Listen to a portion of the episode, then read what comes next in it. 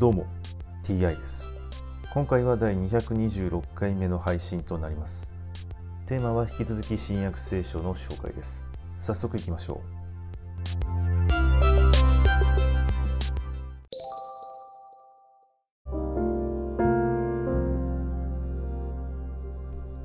新約聖書第225回。今回は月セマネで祈るというお話です。一同が月セマネというところに来るとイエスは弟子たちに私が祈っている間ここに座っていなさいと言われた。そしてペトロヤコブヨハネを伴われたがイエスはひどく恐れてもだえ始め彼らに言われた。私は死ぬばかりに悲しい。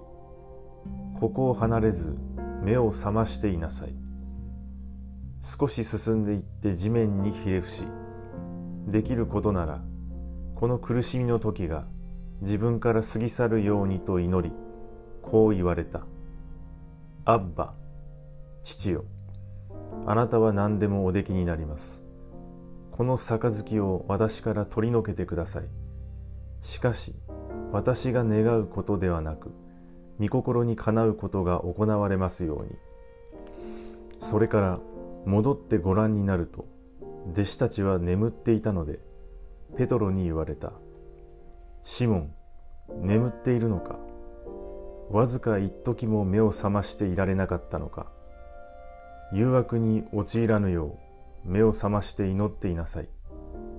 心は燃えても肉体は弱い。さらに向こうへ行って同じ言葉で祈られた。再び戻ってご覧になると弟子たちは眠っていた。ひどく眠かったのである。彼らはイエスにどう言えばよいのかわからなかった。イエスは三度目に戻ってきて言われた。あなた方はまだ眠っている。休んでいる。もうこれでいい。時が来た。人の子は罪人たちの手に引き渡される。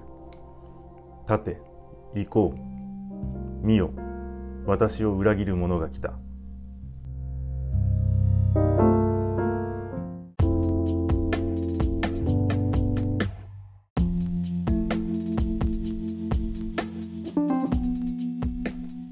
弟子たちは眠りすぎですね。どれだけ眠いのか。ね、わからないですけれどもそもそも「眠る」という字は目に民民衆の民と書きますね。民衆の目というのはね常に起きておらず昔から眠った状態で生きているのでしょうか。これは現代にも通じておりまして今現在非常に大変な時期となっております。しかし民衆の目は覚めず眠りこけたままもう地獄に向かっているとそのようなね状況とも言えるわけですね。